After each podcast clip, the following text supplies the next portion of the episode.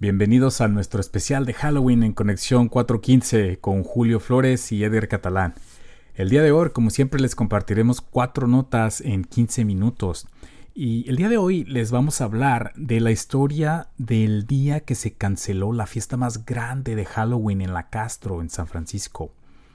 También la alerta por cannabis en los dulces de Halloween y por qué hay que tener precauciones.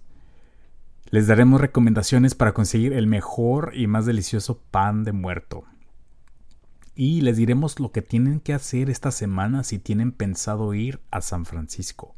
Todo esto y más en Conexión 415.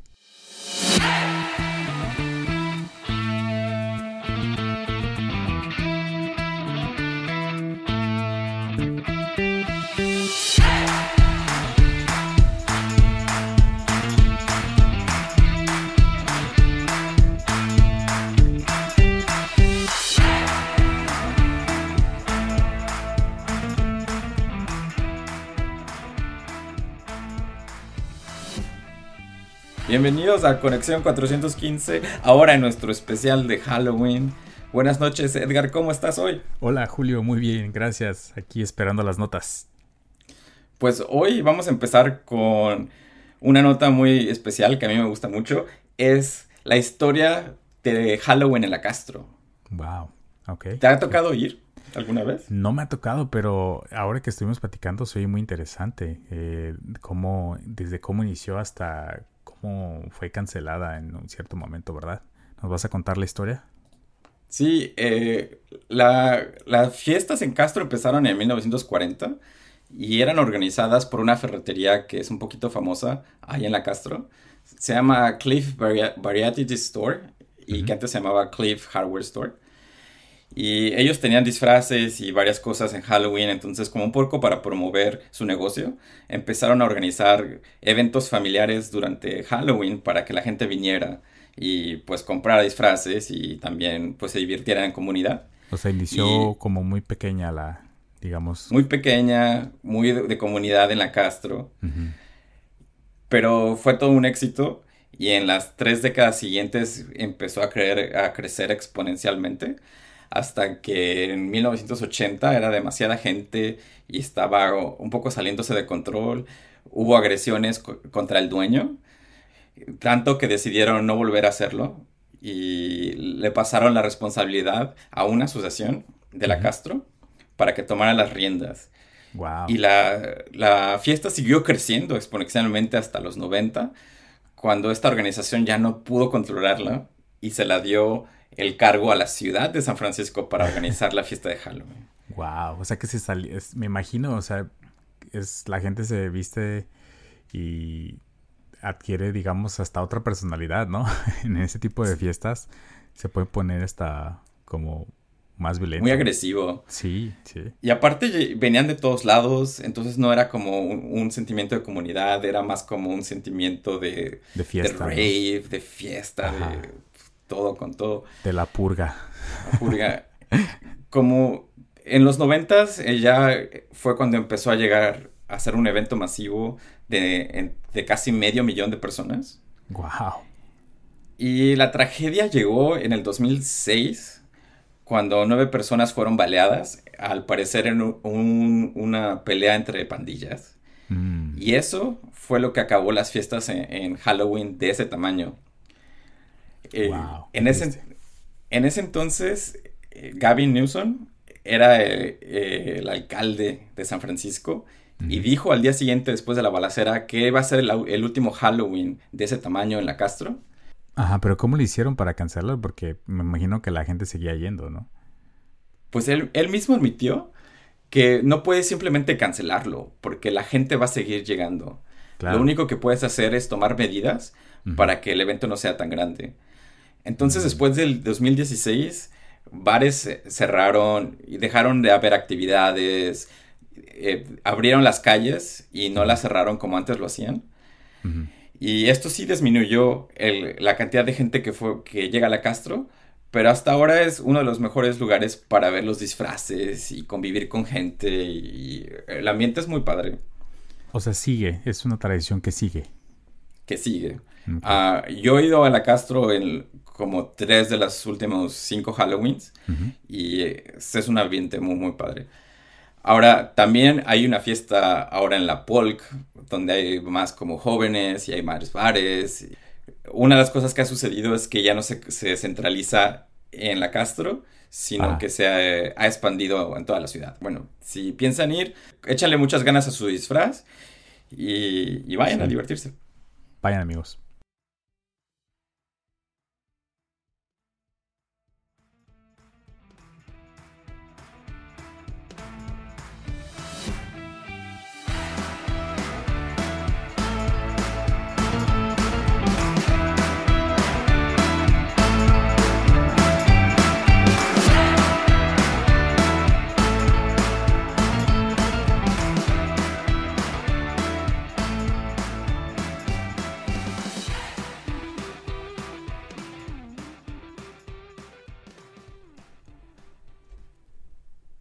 Julio, ¿viste la alerta que hay porque hay cannabis en los dulces en Halloween?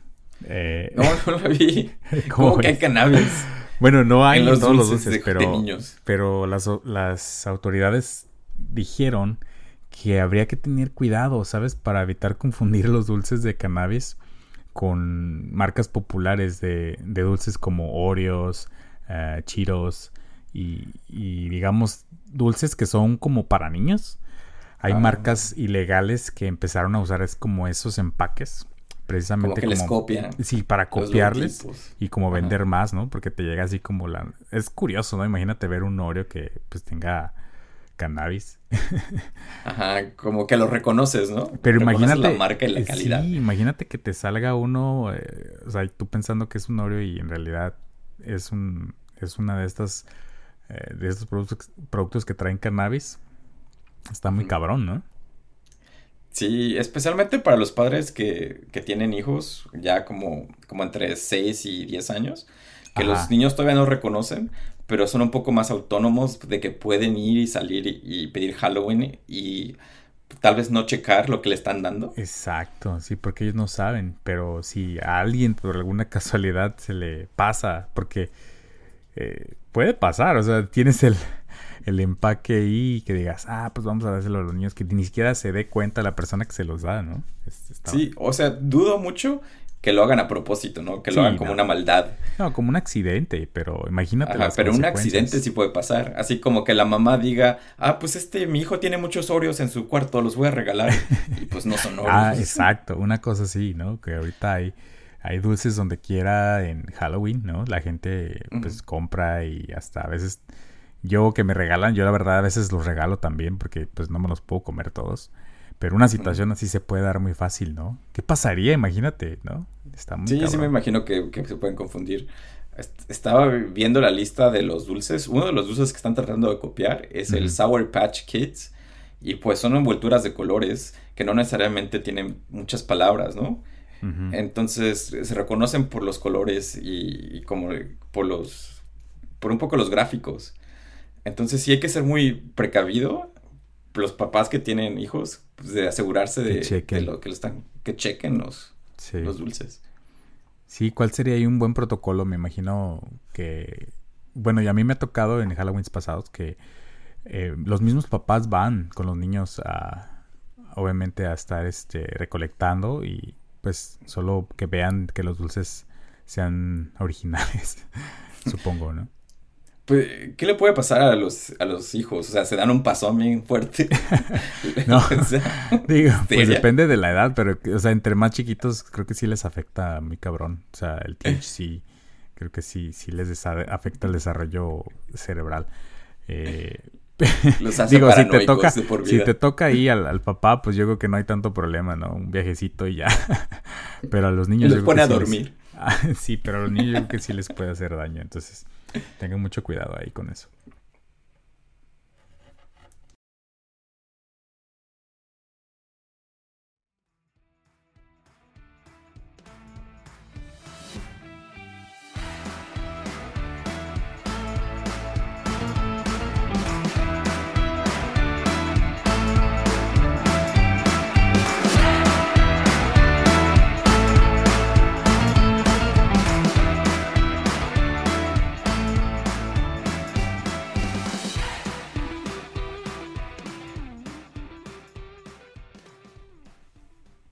Hablemos de las recomendaciones para conseguir el mejor y más delicioso pan de muerto, Julio. ¿Qué te parece este a ver, traemos?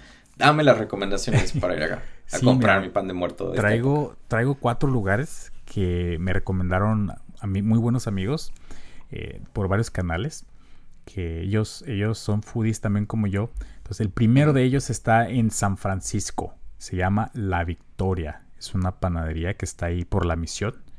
Y eh, vi unas fotos del pan que no manches, se ve muy rico. Esa es la gran recomendación, gran recomendación. La segunda es en para los que viven más para acá, para el sur, en Mountain View. Está esta página.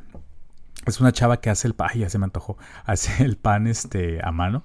Que, y se llama, su página de Instagram se llama serendipitydesserts.ca. Vamos a poner el link ahí en, en Instagram. Pero el, el, el Instagram es serendipitydesserts.ca. Esto fue recomendado también por una amiga, por Mitzi, mi amiga Mitzi, muy querida.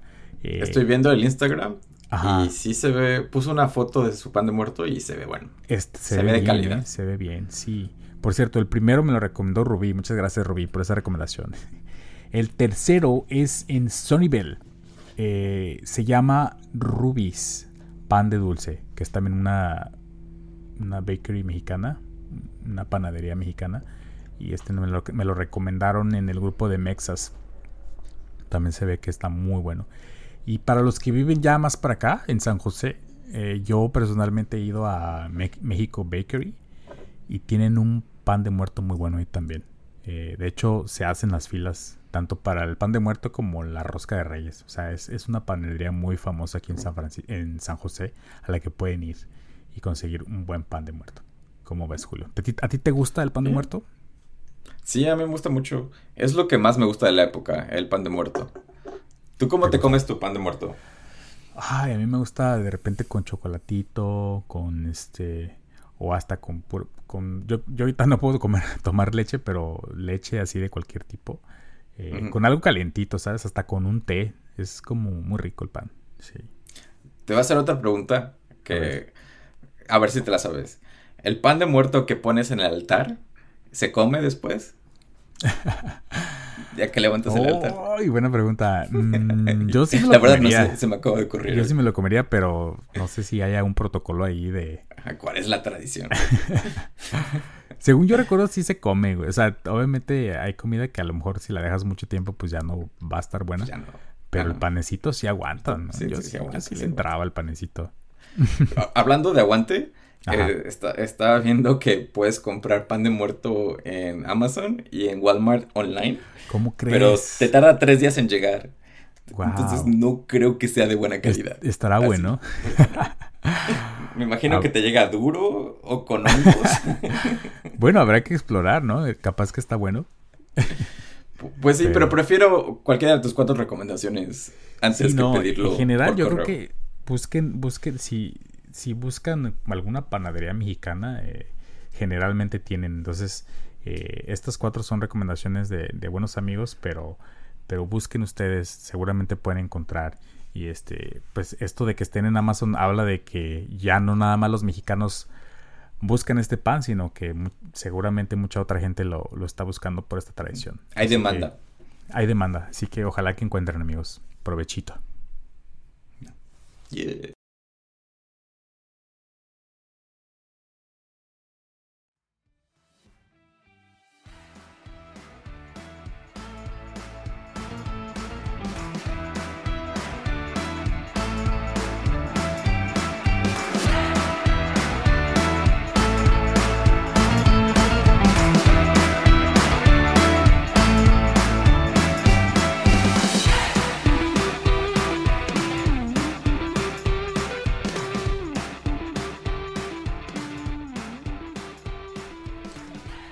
Y bueno, para todos los que tienen planeado ir a la ciudad este fin de semana, la cosa que tienen que tener más en mente es de que va a haber muchísimo tráfico en la ciudad, especialmente en San Francisco porque va a haber muchos eventos. Edgar, ¿tú sabes de los eventos que van a haber? cargado. Pues ya ves que el, el episodio pasado hablamos de Outside Lands. ¿Qué, ¿Qué, otros, ¿Qué otros eventos va a haber? Va a estar medio cargadito, ¿no? También, como ya hablamos, va a estar Halloween en la Castro. En Polk va, hay varios eventos de Halloween el viernes, sábado y domingo. Hay como hay un evento por ahí medio extraño que es bar hopping. Y de acuerdo a los organizadores, la última vez que lo hicieron hubo 7000 personas participando. Wow. ¿Pero eso eh, fue prepandemia o.? Pues no le investigué tanto, nada más dice que las últimas veces. Yo me imagino que fue prepandemia, no creo que lo hayan hecho el año pasado. No creo yo tampoco, pero pues es que ya todo está abriendo otra vez, ¿no? O sea, yo creo que sí, sí va a estar cargado esta. Y especialmente en San Francisco, durante los fines de semana ha habido muchísimo tráfico y de hecho se compara a tiempos de antes de la pandemia del 2019 y por días lo supera. Mm, hay varias razones, ¿no? También como hay, ya hay muchos parklets, entonces pues hay menos estacionamiento. Oh, sí. Sí escuché esa queja, ¿no? Porque un parklet así común te quita yo creo que unos dos, tres espacios de, mínimo, ¿no? De estacionamiento. Y en lugares importantes como en Valencia, en la, Mission. Sí, en, lugares, donde va la gente a comer. En lugares donde ya era un problema encontrar parking. Pero sí, yo también siento que es una buena medida. O sea, los parques te dan más espacio, eh, te, ponen, eh, digamos, afuera del, establecimiento. A mí se me hacen muy chidos. A mí también me gusta más que sí. Que se queden.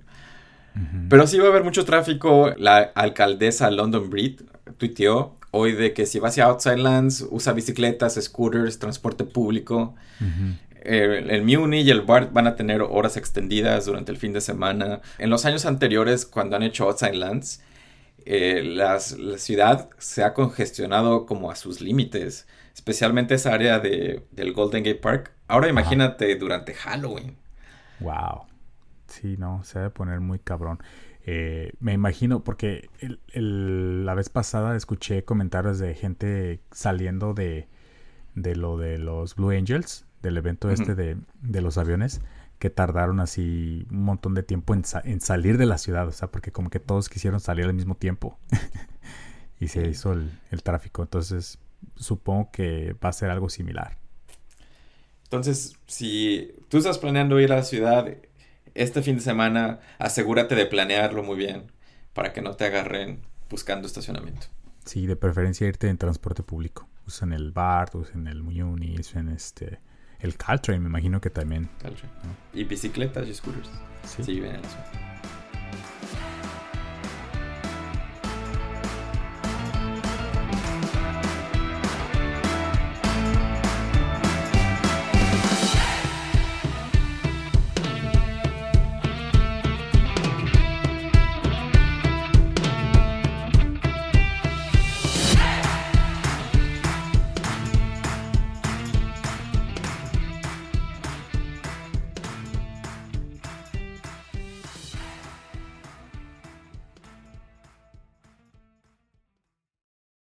Eso fue todo por hoy amigos en nuestro especial de Halloween y Día de Muertos. Eh, dejen sus comentarios en nuestro nuevo Instagram que es Conexión 415. Búsquenos en Instagram como Conexión 415. Dejen ahí sus comentarios. Y pues gracias por todo, Julio. No, gracias a ti, Edgar. Y que te la pases muy bien en Halloween y este Día de Muertos. ¿Ya tienes tu disfraz? me voy a disfrazar del juego del calamar. Ande, cabrón. Porque estoy reciclando la casa de papel pero no me voy a poner una máscara. Ah, mira. Yo no puedo dar spoilers del mío porque voy a una fiesta donde tengo que dar una sorpresa. Pero bueno. Gracias amigos. Cuídense. Eso fue todo aquí en Conexión 415. Hasta la próxima.